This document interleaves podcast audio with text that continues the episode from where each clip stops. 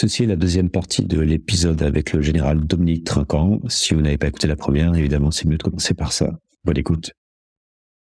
Certains diront c'est un vœu pieux de dire il faudrait effectivement que l'Europe soit unie.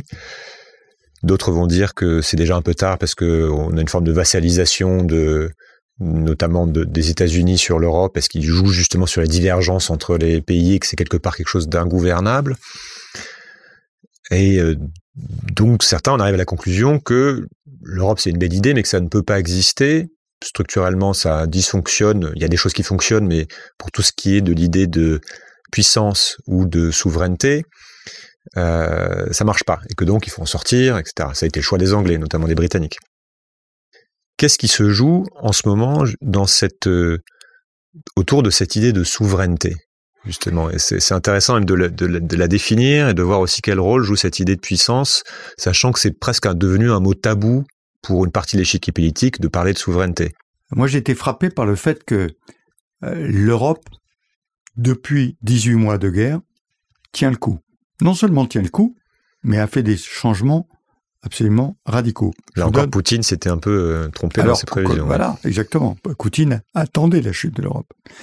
Je, vais vous donner deux exemples.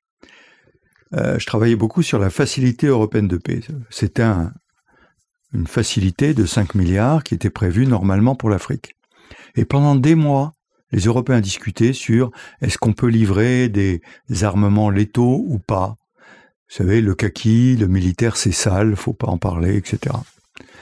La guerre commence le 24 février.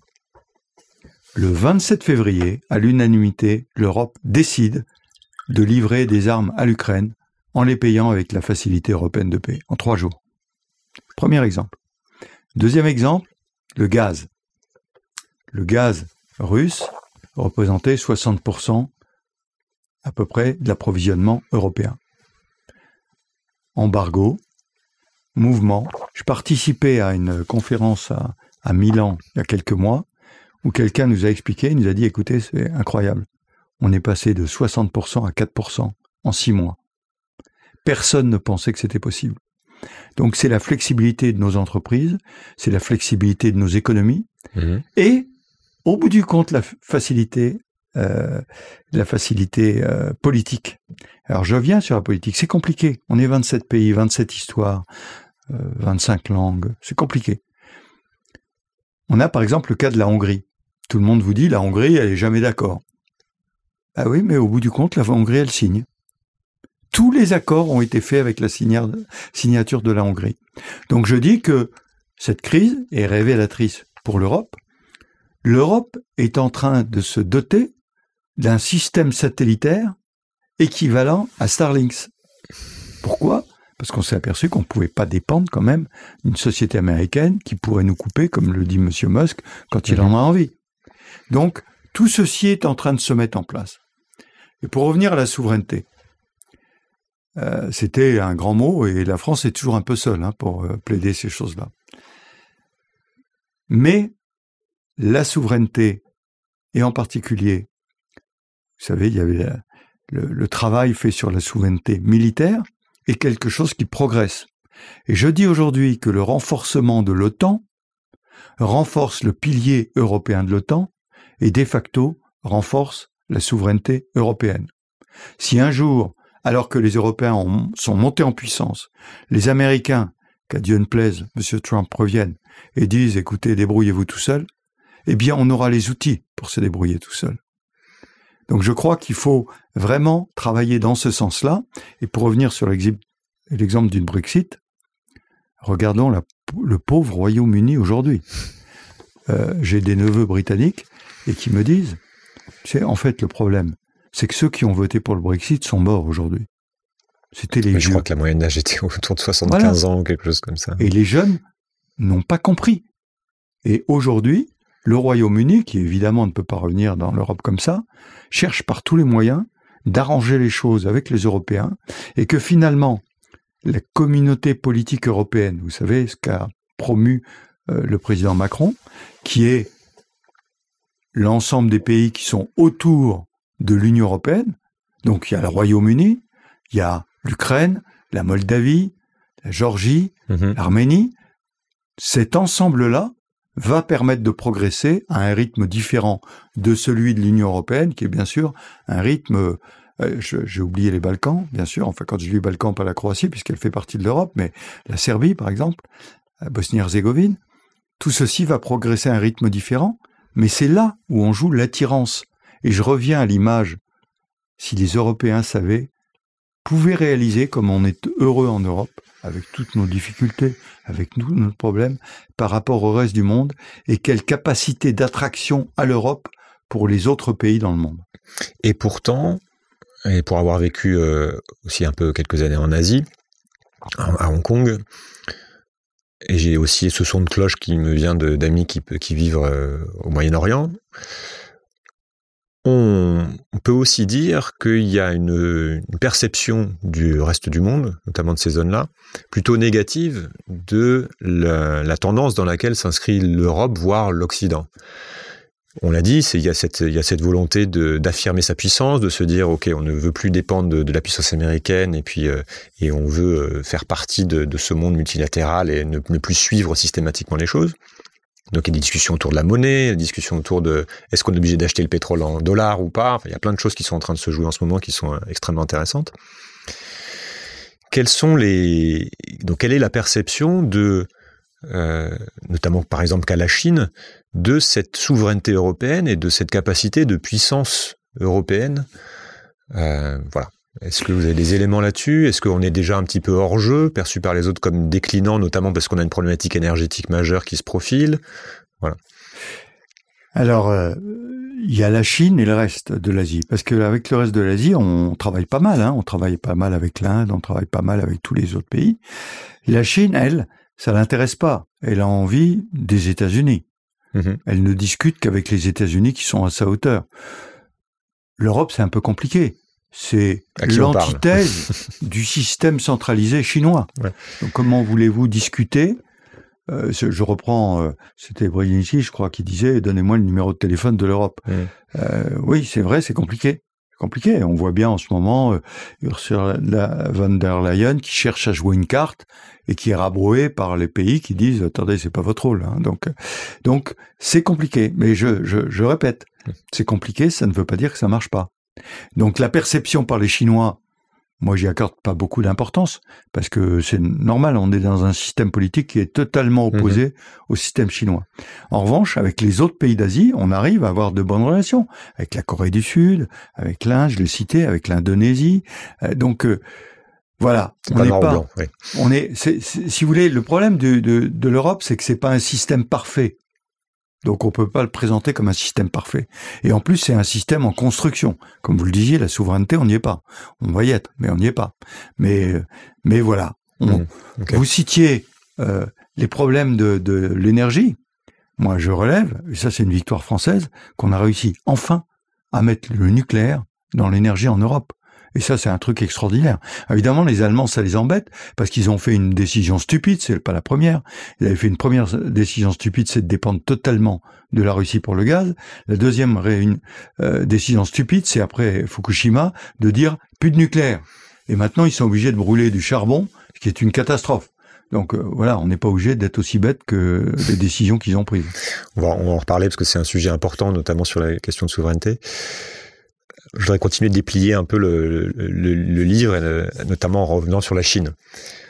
En quoi euh, l'émergence de la Chine, qui est fabuleuse, notamment en termes économiques ces, ces 20 dernières années, rebat toutes les cartes. Et voilà, quelle est cette dynamique Et on peut peut-être parler aussi de ce qui joue autour de, de Taïwan qu'on a brièvement évoqué, et de ce, euh, cette présentation du monde qu'on a parfois, d'une forme de, duopole en fait entre la puissance chinoise et la puissance américaine. Euh, voilà. Alors, je, le disais, depuis le, l'entrée dans l'OMC, la croissance économique chinoise a été extraordinaire, ce qui lui a donné une place de grande puissance. C'est une place de grande puissance dans le monde. Maintenant, les atouts de la grande puissance, il y a d'autres choses. Il y a les armées, il y a la diplomatie. La diplomatie, elle cherche à y venir, mais de façon un peu maladroite. Parce que comme elle veut marquer son amitié éternelle, dit-elle, avec M. Poutine, elle a un peu de mal à être un arbitre dans cette affaire-là. Et l'armée chinoise, qui est en croissance euh, numérique et, euh, Qualité et physique. Hein, la marine chinoise, c'est en gros tous les quatre ans l'équivalent de la croissance de la marine chinoise, c'est tous les quatre ans la croissance, l'existence de la marine française. Donc c'est colossal. Mais la marine chinoise, l'armée chinoise n'a pas fait la guerre depuis 1979 et l'a perdue face au Vietnam. Il n'y a pas un officier chinois qui a fait la guerre aujourd'hui. Pas un. Deuxièmement, la Chine a une politique nataliste très volontaire, un enfant par couple. Alors elle est revenue dessus maintenant, mais c'est compliqué de faire mhm. dire aux Chinois d'avoir trois ou quatre enfants, alors qu'ils ont compris qu'avec un enfant, ils allaient pouvoir l'éduquer. Enfin, voilà. Donc, le retour à une croissance démographique, c'est pas pour demain. Mhm. Et j'ai fait un saut sur la démographie. Pourquoi? Parce que l'armée chinoise aujourd'hui, c'est une armée de l'enfant unique. Et chaque soldat tué, c'est une famille qui disparaît. Donc, moralement, je ne suis pas convaincu que les Chinois aient vraiment envie de ça. Et l'autre euh, pendant de la démographie, c'est que après ces, années de, de croissance, aujourd'hui, la jeunesse chinoise veut vivre bien. Elle ne veut plus être comme elle était les paysans au départ, qui ont été mis par bonnette chaude euh, dans des dortoirs et qui travaillaient euh, 7 jours sur 7. Hmm. Maintenant, ça marche plus. Oui, et d'ailleurs, c'est juste leurs parents ou leurs grands-parents, donc voilà. on est très proche. Oui. Et maintenant, ils ne veulent plus ça. Ils veulent un pouvoir d'achat. Il y a un phénomène intéressant, depuis euh, trois semaines ou quatre semaines, la Chine interdit de publier le taux de chômage de la jeunesse chinoise. Donc ça c'est intéressant, ça prouve qu'il y a quelque chose, il y a un problème. Donc je pense que la, la Chine plafonne un peu dans cette grande puissance. Deuxième point, le système politique chinois ne permet pas un développement. Le système politique chinois très centralisé, qui va de pair avec l'éducation chinoise, vous savez que pour apprendre le chinois, faut apprendre des caractères tous les jours, hmm. tous les jours, tous les jours. Donc c'est de la mémorisation et c'est du duplicata. La calligraphie, qui est un, grand art chinois, c'est reproduire exactement à l'identique. Donc l'invention n'est pas vraiment dans la tête chinoise. Donc voilà un certain nombre de facteurs, démographie, culturels, euh, économiques, qui font que la Chine plafonne aujourd'hui. Elle est une grande puissance, elle considère que le siècle des humiliations, faut le rappeler, où euh, les Européens et les Américains sont très mal conduits en Chine. Hein. On, la guerre de l'opium, euh, le boxeur, etc. Bon, c'est quand même catastrophique. Donc, cette puissance chinoise qui est millénaire, leur civilisation est millénaire. Elle est un peu en mode revanche. Voilà, elle est en mode revanche, mais elle a des outils qui ne sont pas parfaits sur ce sujet-là. Plus cette problématique, euh, c'est de, ça devient de fait une autocratie avec euh, non plus un parti, mais un seul homme maintenant qui est. Mais ça ressemble beaucoup au système chinois traditionnel, hein, qui était l'empereur. Euh, on, peut parler brièvement de Taïwan, puisque voilà, on, sait que Xi Jinping l'a affirmé. il faut, selon lui, il utilise le mot réunification, même si on sait que c'est un sujet extrêmement complexe. mais en tout cas, il y a cette idée de d'envahir Taïwan on parle, de force notamment, avec les Américains qui se positionnent euh, au milieu. Et pareil, on ne sait pas, on sait pas s'ils bluffent, s'ils interviendraient ou pas. Il y a beaucoup de discussions autour de ça.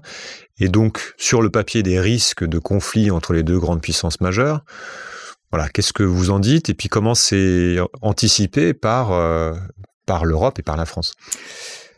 Alors, ma perception euh, de, de cette zone de conflit, c'est que les Chinois veulent contrôler, c'est la fameuse ligne aux sept traits, hein, mhm. veulent contrôler la mer de Chine. Qui leur euh, permet d'avoir accès au, Pacifique, c'est aussi pour ça que c'est stratégique. Ils veulent cela. L'invasion de Taïwan, j'y crois pas trop, pour des tas de raisons militaires d'abord. Euh, il y a 120 km entre la côte. Compliqué. donc, si vous voulez, le, quand on imagine le, le, débarquement du 6 juin 44, euh, on n'imagine pas la même chose sur les côtes de, Taïwan. En plus, la configuration de Taïwan, il y a beaucoup de falaises rocheuses, etc. Donc, c'est compliqué. Et puis, je disais, les Chinois n'ont pas fait la guerre. Hein, donc, mmh, mmh. Et puis, la guerre en Ukraine leur dit, oh là là, ça peut ne pas être un succès. Or, euh, l'empereur, euh, si, ne peut pas se permettre un échec de cette nature-là. Donc, je ne crois pas beaucoup à ça. Je crois plus à un étouffement euh, il y a quelque chose qui doit et qui inquiète les Taïwanais, c'est que maintenant les Américains ont décidé de rapatrier aux États-Unis la fabrication des micro Mmh, euh, processeurs, conducteurs, processeurs de haute, très haute technologie avec des microns. hein. Euh, or, Taïwan en produisait 70% pour le monde. Donc, le fait qu'il soit plus vraiment au cœur de ce combat-là, moi, ça m'inquiéterait. Je pense que les États-Unis se servent de cette friction avec la Chine, plus pour euh, assurer leur suprématie, qui n'est pas que militaire, qui est économique, qui est culturelle, etc. Et donc, ils se servent de cette friction. La montée aux tensions monte aux Chinois, attention, c'est moi le boss et je vais continuer à être le boss. Je pense que c'est plus ça. Donc, je ne crois pas trop à cette, euh, à cette, euh, à cette guerre, je crois plutôt à l'étouffement. Puis il y a un autre phénomène qui est un phénomène politique, hein. c'est que vous avez des partis différents à Taïwan et vous avez des partis qui considèrent qu'ils font partie de la Chine. Hmm. Et avec des négociations un peu compliquées. Si on se réfère euh, à ce qui s'est passé à Hong Kong, c'est pas un très bon exemple. hein. Hmm. Mais bon, Oui, il y ça en a qui un peu réfléchissent aussi, un peu hein. comme ça. Le- le- le- Donc voilà, je, je suis, je ne crois pas qu'on court obligatoirement à un conflit euh, en mer de Chine avec euh, l'armée chinoise. Est-ce qu'on peut parler de, ça correspond à deux autres chapitres, mais de, du Golfe, j'ai un peu évoqué, mais qui euh, est quand même d'abord une réserve d'énergie, de pétrole, puisque c'est par ça aussi qu'il a, qu'il a, qu'il a acquis sa puissance, mais maintenant c'est aussi en train de changer, qui et, de, et donc de cette, de cette zone qui en plus revient dans, dans l'actualité comme un des dominos stratégiques, enfin en tout cas des, pièces du puzzle stratégique mondial, qu'elle n'était pas il y a encore euh, peu de temps. Qu'est-ce qui est en train de se passer? Quelle, est le- quelle place est-ce qu'ils veulent prendre? Et puis en quoi cette, euh, cette pièce pétrole, cette carte pétrole reste absolument centrale dans ce jeu des nations et dans ce jeu des puissances? Le, premier point qu'il faut noter, c'est d'abord que euh, y avait un accord historique entre les États-Unis et l'Arabie saoudite. Cet accord est caduque pour deux raisons. La première, c'est que les États-Unis sont indépendants en énergie. Avec le gaz de schiste, Donc, pétrole de ils n'ont schiste. ouais. plus besoin euh, du pétrole euh, d'Arabie Saoudite. La deuxième raison, et ça c'est un peu propre à l'administration Biden, c'est le fait que le prince euh, Ben Salman euh, a été traité de criminel par M. Biden, et donc les, les relations sont pas bonnes, clairement. Globalement, ça veut dire quoi? Ça veut dire que le Golfe a pris son autonomie et se développe. Alors, depuis la grande Arabie Saoudite qui a élaboré son plan 2030, 2030, qui élabore maintenant le plan 2040, où ils ont très bien compris que le pétrole ne sera pas éternel, et donc ils investissent énormément dans des tas de domaines. Les Émirats arabes unis ont, fait la même chose avant d'ailleurs, avant l'Arabie saoudite. Donc ils cherchent leur autonomie, et donc dans la crise actuelle, bah, ils regardent le plus offrant d'une certaine façon. Et un des facteurs intéressants qui, je crois, été la seule vraie réussite de l'administration Trump, c'est les accords d'Abraham. C'est-à-dire de lier Israël à ces pays arabes. Les Émirats arabes unis, le Koweït, le Maroc, le Soudan qui avaient signé les accords, et l'Arabie saoudite qui était en passe de les signer. Et ça, c'était extrêmement important, mais ça changeait complètement la nature des problèmes. Ça ça devenait des alliances économiques en fait. Et là, dans ce dossier, il y avait oubli de la Palestine. D'où la crise que nous voyons aujourd'hui. C'est-à-dire que on ne peut pas oublier la Palestine. Donc c'est euh, vraiment garder le temps long sur la, euh, les aspects géostratégiques, ne pas oublier une crise comme ça, parce qu'elle se rappelle à vous. Et c'est ce qu'elle est en train de faire aujourd'hui. Hmm. Donc je pense que tous ces pays du Golfe, au passage, discutent bien avec nous, veulent bien être avec nous, mais avec la Russie aussi. Il n'y a pas de problème. Donc je, je crois que c'est vraiment quelque chose qu'il faut garder en mémoire, c'est cette autonomie, pardon, cette autonomie des de ces pays qui maintenant sont autonomes. Et qui veulent être souverains. euh, voilà. Complètement. Ils veulent être souverains. de- Au passage, ce ne sont pas des pays démocratiques. Mhm. Et pourtant, ils ont une croissance impressionnante Et euh, Mohamed Ben Salman, euh, l'Arabie Saoudite, faut se rappeler, c'est le les lieux sacrés euh, de l'islam. Et donc il y avait un accord entre les wahhabites religieux et la couronne saoud, saoudienne. Eh bien, cet accord est en train de disparaître. Il modernise lui-même la société sans en passer par la démocratie. C'est intéressant à noter. Mhm. Je dis pas que leur système est préférable au nôtre. Je Non, non, dis simplement que c'est intéressant de voir qu'il y a des alternatives à notre système démocratique dont je dis souvent, vous prêchez la démocratie, mais laquelle? L'américaine, la française, la britannique, l'allemande, l'italienne Il n'y en a pas une qui est pareille. Donc, il faut faire attention au modèle qu'on qu'on veut promouvoir. On peut parler de l'Afrique brièvement. Euh, voilà, continent qui devient, euh, qui a toujours été stratégique hein, pour, pour pour plein de raisons, mais qui dont les pays maintenant, et vous l'avez dit, euh, assument, affirment pardon leur leur désir de souveraineté, d'indépendance, etc. Il y a de la croissance économique. C'est la croissance démographique de, de c'est presque la seule zone en fait qui a une forte croissance démographique, puisque là, avec un peu d'Asie du Sud-Est, mais donc ça devient un, un pôle d'attraction pour les puissances chinoises. Les Américains l'ont un peu négligé pendant des années, mais je pense qu'ils y reviennent. L'Europe se fait un petit peu bouter dehors euh, en tant que vieille puissance coloniale. Qu'est-ce qui est en train de se jouer euh, sur cette zone Euh, Voilà, avec aussi toutes les tensions internes qu'on connaît? Moi, je pense qu'il faut voir deux facteurs importants. Le premier est la démographie. Aujourd'hui, 60% de la population a moins de 20 ans. Et il n'y a pas d'emploi pour, ces, pour tous ces gens-là. Donc, un facteur euh, de déstabilisation, voire d'immigration. Ça, c'est le premier facteur. Deuxième facteur, c'est d'une certaine façon l'échec de la démocratie exportée Mhm. les coups d'État, et Dieu sait si je ne vais pas donner raison aux coups d'État, mais les coups d'État qui sont intervenus sont intervenus parce qu'il y avait un échec de la démocratie, parce qu'ils n'ont pas été capables d'installer un système qui convenait au pays. Je dis souvent en Afrique, moi ce qui m'intéresse, c'est la hiérarchie traditionnelle. J'ai un ami qui est député euh, de Yaoundé et qui est petit chef. Et je lui ai un jour, faudra écrire un livre sur quel est ton rôle comme député, quel est ton rôle comme petit chef. Et voir que ces deux rôles sont importants en Afrique. Et on n'en parle pas assez.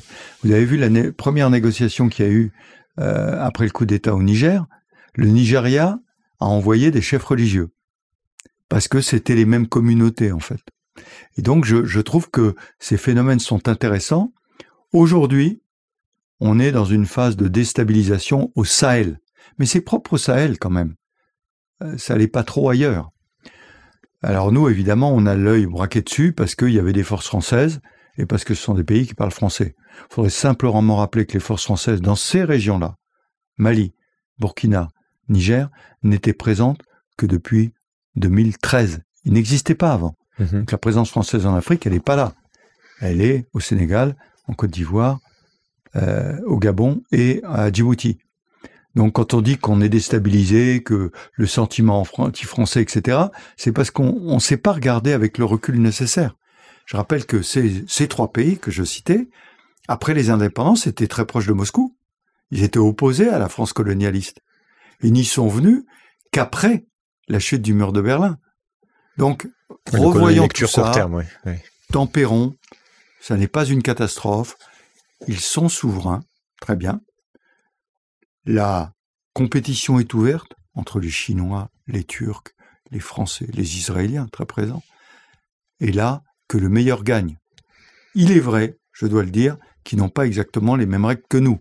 C'est-à-dire que la loi Sapin 2, qui fait que les dessous de table n'existent plus, les Chinois, c'est pas tellement leur sujet.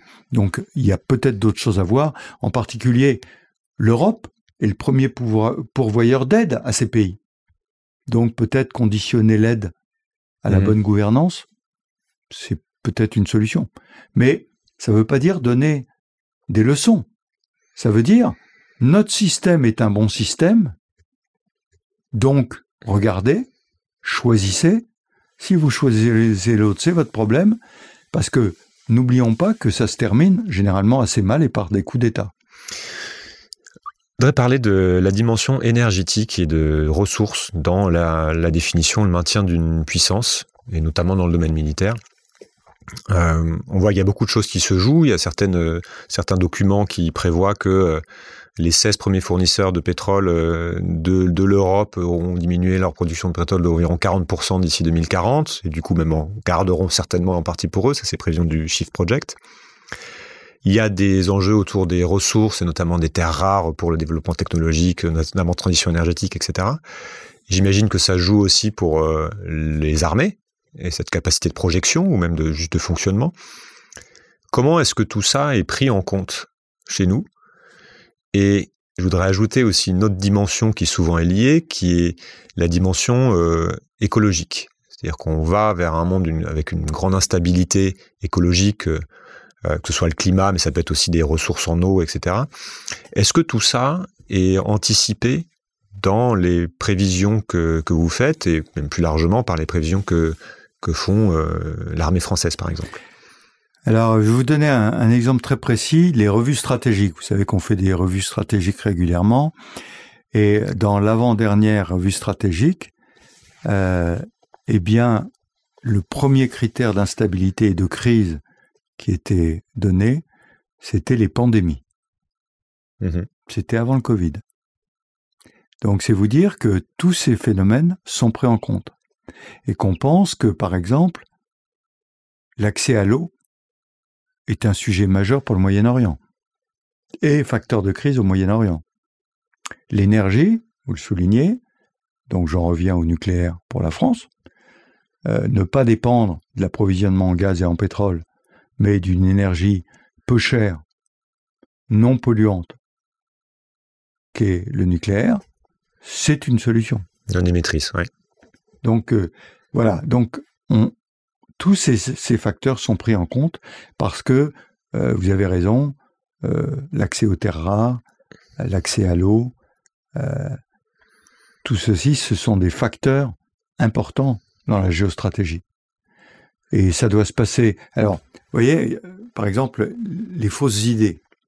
La France a de l'énergie nucléaire, ça vient de la Russie. Absolument faux. Ça vient du Kazakhstan, ça vient de l'Australie, ça vient du Canada. Ça dépend du Niger. C'est mhm. ce que disait le Nigérien. Vous nous pillez nos ressources. Euh, ça représente 20% de la fourniture à la France en uranium. Mais ça fait votre richesse, parce que c'est acheté. Même si c'est exploité par une société française, elle paye, elle emploie des employés nigériens. Donc vous voyez, il y a tous ces facteurs doivent être pris en compte. Euh, et au bout du compte, on va vous dire, cette région du monde est une région sensible pour telle raison. Cette région est intéressante pour telle raison. La France, j'en parle, les Outre-mer. Le nickel en Nouvelle-Calédonie. Le nickel est quelque chose qui est très recherché aujourd'hui, en particulier dans la fabrication des batteries. Eh bien, le fait que la Nouvelle-Calédonie ait décidé de rester sous souveraineté française, suivant des modalités à définir, est un phénomène important. Je voudrais qu'on parle un peu de la France dans tout ça, c'est-à-dire qu'on a, été assez large, mais comment est-ce que euh, notre pays se positionne, euh, se projette et stratège dans ce monde qui est en train de se redessiner à vitesse, vitesse grand V? Est-ce que, selon vous, on a encore les outils de la puissance? Et surtout, est-ce que on, anticipe ce qu'il faudra anticiper? Ou alors est-ce que vous êtes assez critique sur, euh, sur ce qui est en train de se faire? Alors, Je pense qu'il y a deux choses qu'il faut voir. D'abord, c'est la volonté, j'allais dire, de l'État français, qui est important en France. Hein. Bien tout, sûr, tout dépend de l'État. Hein. Vous êtes malade, vous êtes... Euh, tout dépend de l'État. L'État français, il veut encore travailler comme une grande puissance. Il a, a beaucoup d'atouts de la grande puissance. Ça n'est plus une grande puissance, mais c'est une puissance importante. J'étais euh, Conseil de sécurité des Nations Unies, je sais ce que c'est qu'être membre permanent du Conseil de sécurité. C'est important. Nous sommes une puissance nucléaire dotée, nous sommes la deuxième économie européenne, nous avons la langue, le français qui est parlé euh, dans beaucoup de pays euh, de la planète, nous avons des territoires d'outre-mer qui font que tous les sujets du monde nous intéressent. Hein, qu'on soit mhm. aux Antilles, au Pacifique, euh, en Amérique du Sud, tout nous intéresse. Donc, l'État français a toujours beaucoup d'outils de puissance. Maintenant, les citoyens français, ils sont un peu nombrilistes. Euh, et je reprendrai l'expression que j'aime beaucoup de Sylvain Tesson, qui dit euh, la France, ce paradis où les Français croient qu'ils sont en enfer. Et, et donc je crois que là, il y a un gros effort à faire. Il y a un gros effort à faire en disant si la France fait ces efforts-là, c'est aussi pour vous, c'est pour les citoyens. Le système de répartition qu'on a en France est absolument exceptionnel, par exemple.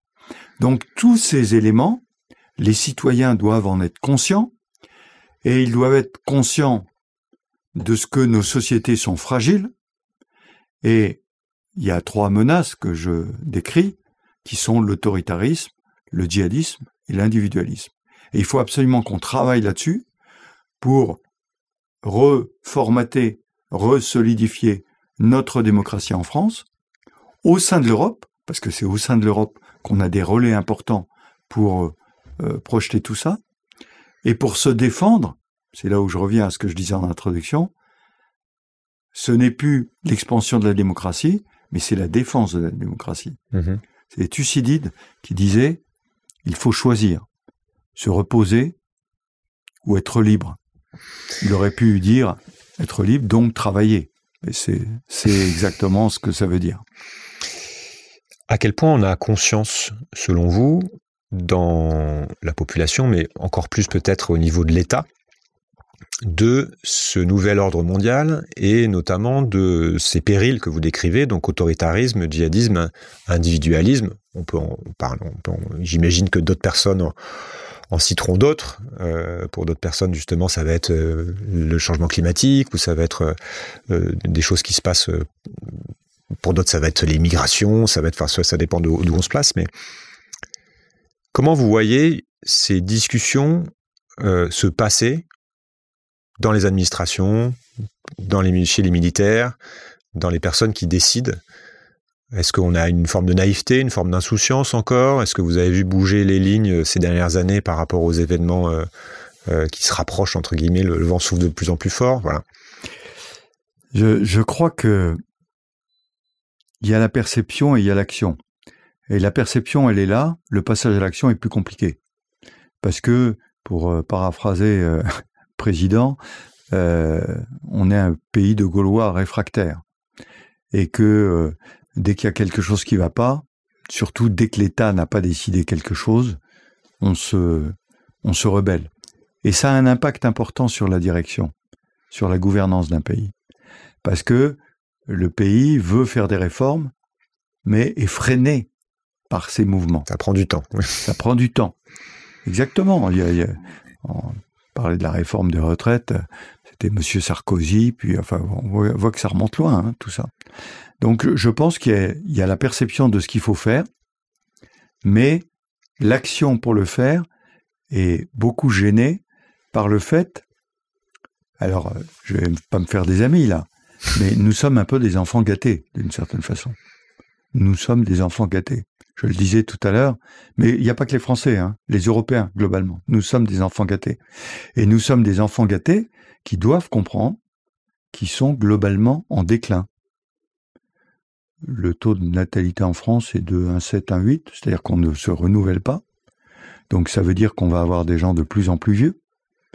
Et donc euh, comment le système va fonctionner? Tout ceci, les gens préfèrent ne pas le voir et le remettre au lendemain. Alors il y a la, fameuse dette française hein, mm-hmm. qui, qui est alors qui est un phénomène ancien. Hein. Je, je, rappelle que Louis XIV faisait fondre la vaisselle en argent. C'est largement creusé depuis, euh, hein, bon, voilà. Donc, euh, depuis quelques années. Mais il faut faire quelque chose, mais le problème c'est qu'on le remet toujours au lendemain. Et c'est toujours force et faiblesse des démocraties. Faiblesse, eh ben on le remet au lendemain à l'élection suivante. Mmh, court terme. Voilà. Court terme. Est-ce qu'on peut parler euh, rapidement de la situation au Moyen-Orient, en Israël? C'est compliqué parce que ça va tellement vite que probablement au moment où on diffuserait, il se sera passé des choses et euh, puisque à l'heure où on parle, qu'on est le 25 octobre, l'armée israélienne est sur le point d'entrer euh, dans Gaza a priori. Est-ce que c'est un cas d'école entre guillemets? Évidemment, c'est très particulier puisque c'est lié à un contexte unique dans le monde. Mais vous, comment est-ce que vous analysez ça par rapport à tout ce qu'on s'est dit avant? Qu'est-ce qui est en train de se passer et qu'est-ce que ça peut déclencher?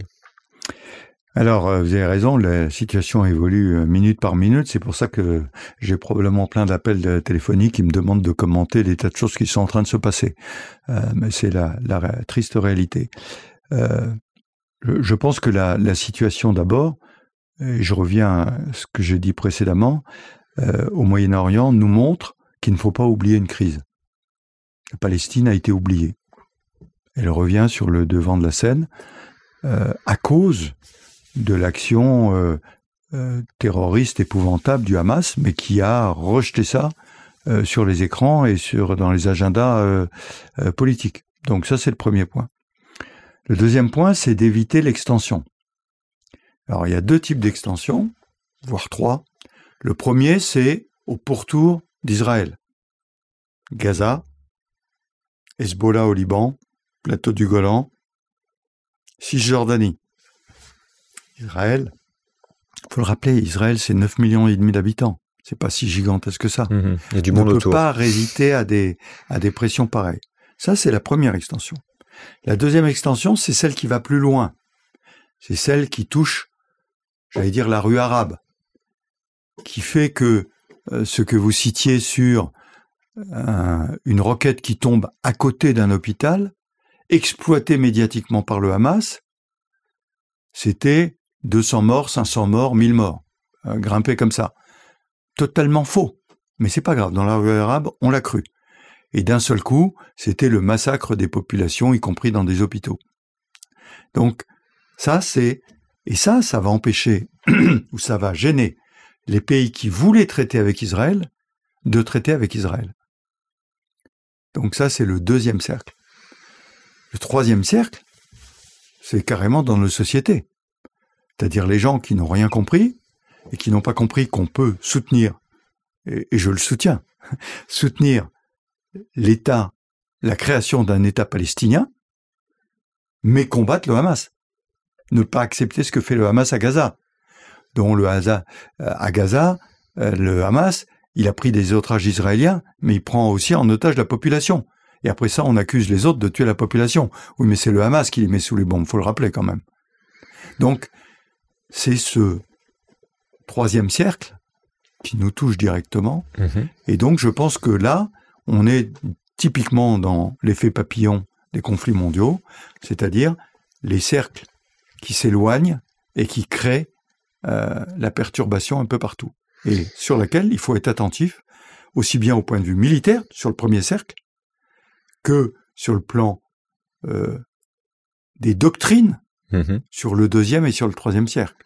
C'est-à-dire combattre absolument ces fanatiques djihadistes qui veulent détruire les sociétés, voire qui s'installent dans une autre société, un peu comme un coucou, vous savez, ils s'installent à l'intérieur, sauf que petit à petit, ils veulent détruire cette société qui eux-mêmes, de manière intéressante, sont en partie des dérivés de des errements des Américains euh, en Irak, en Afghanistan. Bien sûr. ça remonte très très loin. C'est pour ça que cette, idée de d'effet papillon est extrêmement intéressante, puisque quelque part, on peut, certains diront, mais oui, mais on, est à l'origine des. Mais, vous avez raison. Daesh a été créé.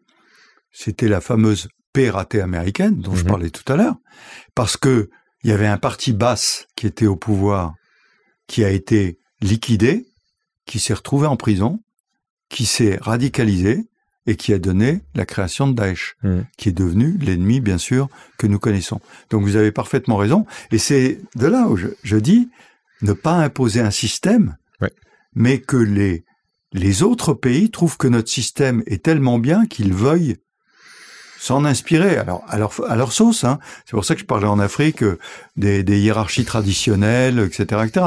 Mais que notre rayonnement les fasse réfléchir sur notre système. Mais pour ça, faut rayonner. Donc il faut être fort à l'intérieur. Pour rester un peu sur, euh, Israël, moi j'ai l'impression, je suis pas spécialiste, mais que c'est quelque chose, j'ai un petit peu lu, mais que beaucoup de gens spécialistes du sujet, pour le coup, disent que c'est un peu inextricable. C'est-à-dire qu'on est dans une situation notamment militaire qui n'a pas vraiment de solution euh, viable, que euh, les Israéliens, euh, quelque part, sont entre guillemets contraints, obligés d'aller dans Gaza, mais qu'en fait c'est presque un piège que, leur a étendu stratégiquement le, Hamas, et que donc il n'y a, a pas de porte de sortie Là, vous parlez de cette idée d'avoir un but de guerre, un objectif de guerre. Qu'est-ce qui est pensé aujourd'hui, selon vous, dans les états-majors israéliens Est-ce qu'il y a un plan qui, peut paraître euh, euh, comme étant bon ou raisonnable? Ou alors est-ce qu'on va vers quelque chose qui est qui vraiment risque de euh, d'embraser la région? Vous avez raison, les, buts de guerre. le Premier ministre Netanyahou est dans une situation d'échec complet. Il dit Nous allons nous venger. Un État n'est pas fait pour venger, il est fait pour protéger. Et il a raté ça. Il n'a pas protégé. L'armée israélienne, les services israéliens se sont excusés de ne pas avoir protégé la population israélienne. Monsieur Netanyahou, j'attends toujours ses excuses. Donc le problème, c'est que vous avez raison. Il, a mis Israël dans une situation inextricable sur une politique de très long terme. Hein. Mhm. C'est depuis Oslo, hein, globalement. Euh, euh, écraser la Cisjordanie, favoriser le Hamas. On voit le résultat aujourd'hui. Donc aujourd'hui, l'armée israélienne, est très embêtée parce qu'elle veut, alors non pas éradiquer le Hamas, ça c'est les mots employés par Netanyahou, mais éradiquer, c'est dans la tête que ça se passe, donc vous l'éradiquerez pas. En revanche, Casser l'infrastructure, casser la hiérarchie, oui. Et l'armée israélienne, Tsahal, doit le faire de façon extrêmement précise pour ne pas provoquer l'effet dont je parlais, l'effet papillon, en particulier dans les populations arabes. D'où les hésitations qu'il y a aujourd'hui, euh, avec euh, on rentre pas, et puis euh, la, situation absolument utilisée par le Hamas de libérer au compte-goutte des otages, parce que quand vous libérez des otages, vous empêchez une action armée. Comprenez qu'on ne peut pas attaquer au moment où les autres libèrent les otages. Donc il en a 200, il en a libéré 4 pour l'instant, ça peut durer assez longtemps. Mais l'armée israélienne doit choisir des, des tactiques pour pouvoir détruire le Hamas. Et aujourd'hui, c'est l'arme aérienne, les frappes précises, c'est des commandos infiltrés, et puis probablement des incursions mais des incursions qui, à mon avis, seront limitées. Israël ne peut pas se permettre d'occuper Gaza, c'est pas vrai. Et vous croyez à un embrasement potentiel de la région, euh, comme certains analystes le, disent, avec euh, l'Iran qui s'en mêle ou, ou Écoutez, je, le, je, je, je, crains, je crains un emballement, un embrasement, pardon. Euh, les messages ont été transmis à Téhéran, clairement, parce que Téhéran, qu'est-ce que Téhéran craint aujourd'hui? C'est de perdre le pouvoir. C'est comme Poutine. Mm-hmm. Ce qu'ils prennent avant tout, c'est théocratie, c'est dictature, c'est de perdre le pouvoir. Et donc, si on dit à Téhéran, attention, si vous touchez à ça, c'est votre pouvoir qui vacillera, peut-être que ça peut les faire réfléchir. D'où la présence américaine avec les deux porte-avions. Euh, Exactement. On arrive à la fin. Euh, question que je pose habituellement. Qu'est-ce que, de quoi on n'a pas parlé? Qu'est-ce qu'on ne voit pas venir et qui mérite d'être mentionné, qui va avoir un impact euh, colossal sur la marche du monde ces prochaines années? Et hum, qu'est-ce qui, quelle est votre source d'espérance? Qu'est-ce qui vous donne espoir quand vous pensez à l'avenir par rapport à justement cette espèce de grand emballement qui a l'air d'être un peu hors de contrôle? Alors, euh, ce qu'on voit venir, parce que vous dites ce qu'on ne voit pas venir, donc je ne peux pas décrire ce qu'on ne peut pas voir venir. Qu'est-ce que généralement, venir, de quoi on ne parle pas assez C'est ce qu'on vient de dire, c'est-à-dire cette ce monde complètement chamboulé, mais qui n'arrive pas à retomber sur ses pieds. Vous savez que que ce soit pas le monde de 1945, mhm. mais que le monde de 2023 soit organisé, euh, bah c'est bien. Mhm. C'est pas le même, mais il est organisé. Donc là, c'est une forme d'instabilité permanente. C'est l'instabilité permanente qui est extrêmement euh, difficile. Alors, ce qui me donne espoir là-dedans, c'est euh, c'est Bernanos qui disait que la plus belle forme d'espérance était le désespoir surmonté. Je dis, il ne faut pas être désespéré, il faut croire dans nos forces intérieures et notre capacité, en particulier les démocraties, à rebondir et reconstruire et s'adapter. Ce qui n'est pas le cas des dictatures. Elles ne savent pas s'adapter. Et donc quand elles auront commis une erreur, on revient à l'introduction, c'est-à-dire que le plan n'a pas prévu de branche de sortie, ça se termine par quoi? Par un écroulement. Les dictatures ne savent pas s'arrêter sans s'écrouler, alors que nous, les démocraties, nous savons nous adapter en nous modifiant. Il faut que tout change, pour que rien ne bouge, disait le prince de Lampedusa. Et dans, dans la lignée de l'espoir, comme je suis un cavalier, je dis en avant, calme et droit. Dernière question, la plus dure. Deux livres que vous recommandez de lire absolument dans une vie Oh là là, alors, deux livres, ça je m'étais pas préparé à cette C'est pour ça que je dis c'est la plus dure en général. Euh, Ceux qui vous viennent ou qui vous ont marqué particulièrement, vous, dans votre vie. Écoutez, euh, des livres qui m'ont marqué, mon auteur préféré, Bernanos, Les grands cimetières sous la lune. Euh, je pense qu'il n'y a plus beaucoup de monde qui les lit et qui les connaît. Saint-Exupéry, Le Petit Prince. Parfait. Merci beaucoup, mon général. Et puis, je remonte euh, ce livre. Il y a plein de plein d'autres choses dedans. On a, on a, balayé un petit peu en surface, enfin en profondeur quand même, mais il y a aussi plein de plein de tranches de vie. Que, donc rien que pour ça, je trouve que ça vaut le coup. Euh, merci beaucoup. Merci, merci pour votre temps. Merci à vous. Voilà, cet épisode est terminé. J'espère qu'il vous a plu. Si c'est le cas et que vous souhaitez me soutenir pour m'aider à continuer, vous avez trois moyens de le faire. Le premier, c'est de laisser une note ou un avis sur la plateforme de podcast où vous m'écoutez.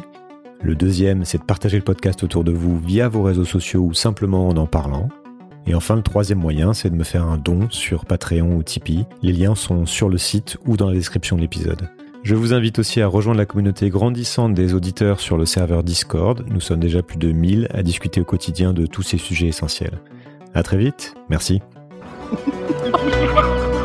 Changer le monde Quelle drôle d'idée Il est très bien comme ça, le monde, pourquoi changer?